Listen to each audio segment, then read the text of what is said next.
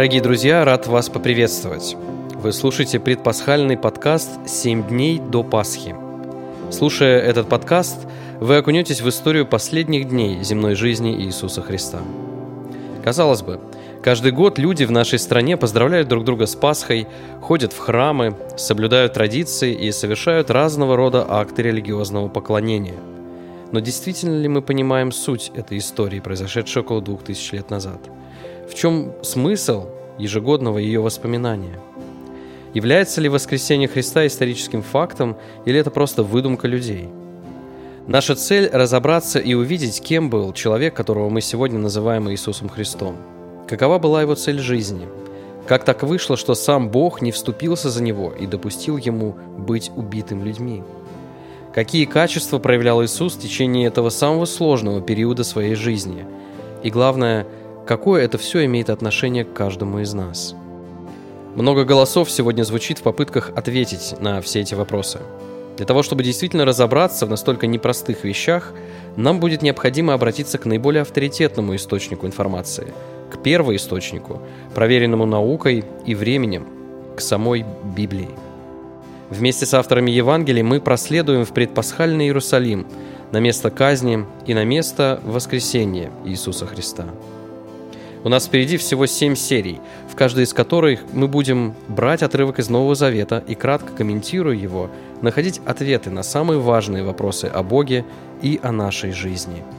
Добро пожаловать, и пусть сам Господь благословит каждого слушателя глубокими и практичными размышлениями.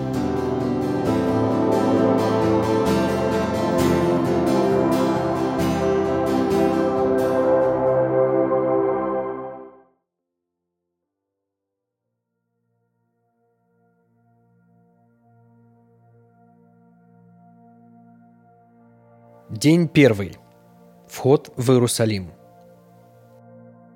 Евангелие от Матфея, 21 глава, с 1 стиха по 17.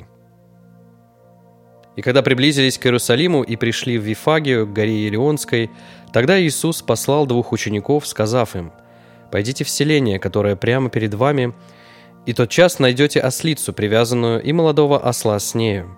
Отвязав, приведите ко мне, и если кто скажет вам что-нибудь, отвечайте, что они надобны Господу, и тот час пошлет их. Все же это было, да сбудется реченное через пророка, который говорит, «Скажите через Сионовой, вот царь твой грядет к тебе кроткий, сидя на ослице и молодом осле, сыне подъеремной». Ученики пошли и поступили так, как повелел им Иисус. Привели ослицу и молодого осла и положили на них одежды свои, и он сел поверх их. Множество же народа постилали свои одежды по дороге, а другие резали ветви с дерев и постилали по дороге. Народ же, предшествовавший и сопровождавший, восклицал «Ассана, сыну Давидову! Благословен грядущий во имя Господне! Ассана в вышних!»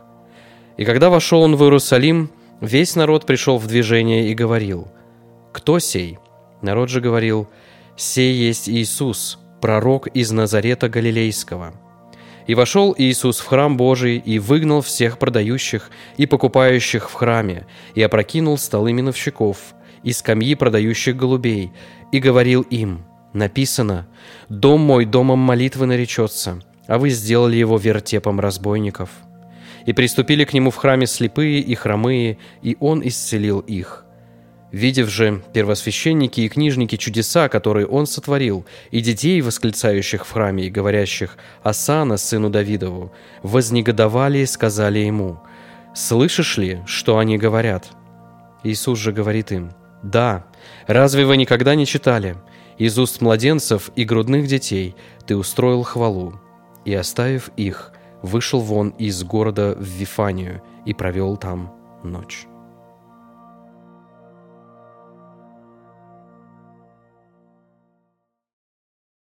Итак, Иисус Христос три года ходил по Палестине и учил людей о принципах Царства Божьего, являл личный пример настоящего доверия Богу, а также творил неоспоримые чудеса, которые подтверждали факт того, что это не очередной пророк или самозванец, а истинный посланник самого Бога. И вот он торжественно входит в столицу Израиля, в Иерусалим. Стоит отметить, что в Ветхом Завете существовало три института власти – царь, пророк и священник. Все они так или иначе несли функцию посредничества между Богом и человеком.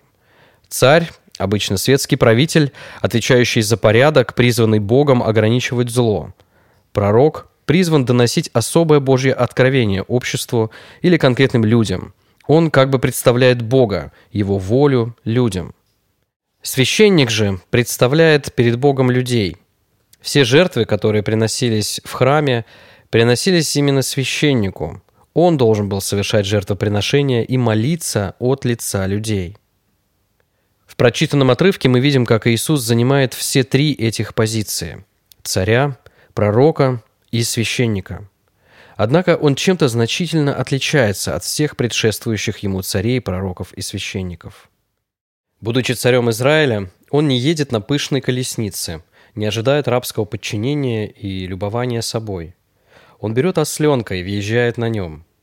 У учеников нет никаких атрибутов власти, никакой особой силы, но при этом мы видим, что повеление Христа по поводу ослицы и осленка находит безоговорочный отклик у этого владельца скота. И он добровольно передает э, этих животных человеку, которого воспринимал как своего царя. Пророчество Ветхого Завета гласит о кротости нового царя Израиля – Горожане с восклицанием встречают обещанного царя, полагая пальмовые ветви ему на пути. Однако Иисус не пришел захватить светскую власть, не пришел свергнуть Цезаря, под игом которого томились израильтяне. Поэтому эти радостные приветствия толпы уже через несколько дней сменятся криками «Распни!». Царство Христа – царство добровольной и полной покорности. Тут нет места насильственному принуждению и религиозным манипуляциям. Иисус исполняет пророчество Ветхого Завета, но не только. В отличие от всех предыдущих великих пророков Писания, включая самого Иоанна Крестителя, Иисус сам является исполнением важнейшего пророчества прошлых веков. Он – Мессия, тот, кого Бог с самого начала предусмотрел как освободитель своего народа. От чего Мессия должен был освободить? Как мы видим, Иисус не стремился к политической власти и свержению римлян. Мессия – должен освободить людей от лжи и греха, от ложного понимания о Боге. Потому что именно от того, насколько верно мы понимаем, кто есть Бог, зависит и правильность нашего положения перед Ним. Иисуса называют пророком из Назарета, потому что слышали его учение. Главная суть пророчества Христа – высший приоритет Бога и его ценностей в жизни человека – Бог не просто добавка к моей счастливой или несчастливой жизни, которая дает мне силы или туманную надежду на светлое будущее. Бог есть центр и смысл жизни человека, как это было задумано им самим изначально. Только поставив Божью волю во главу своей жизни, человек может угождать Богу, быть истинно свободным и счастливым. Вот краткая суть пророчества Христа. В нашем отрывке мы наблюдаем и третье проявление власти Христа. Иисус очищает храм, а вместе с ним и наше поклонение Богу. Он – необычный священник, который заботится только о ритуальной чистоте жертв. Как мы видим, результатом деятельности подобных священников явился храм, превращенный в рынок религиозных товаров. Но Иисус смотрит в суть проблемы отношений человека с Богом. Иисус представляет всех людей Богу. Он второй Адам, который проживет совершенную жизнь на земле, в отличие от первого Адама, который пал. Он принципиально иной священник, который приносит совершенную жертву за грехи людей. В романе «Мастер и Маргарита» Михаил Булгаков описывает Христа как слабовольного, забитого монаха, неуверенного в себе и в Боге странника. Совсем иного Христа мы видим в Библии, настоящего человека – обладающего полнотой власти, но использующего эту власть исключительно во благо людей и во славу Бога. Итак, Иисус имеет власть от Бога. Он знает, зачем пришел в этот город. Он знает, куда дальше его поведет Небесный Отец. Иисус – Мессия. Только Он занял все три ключевых позиции посредничества между Богом и человеком.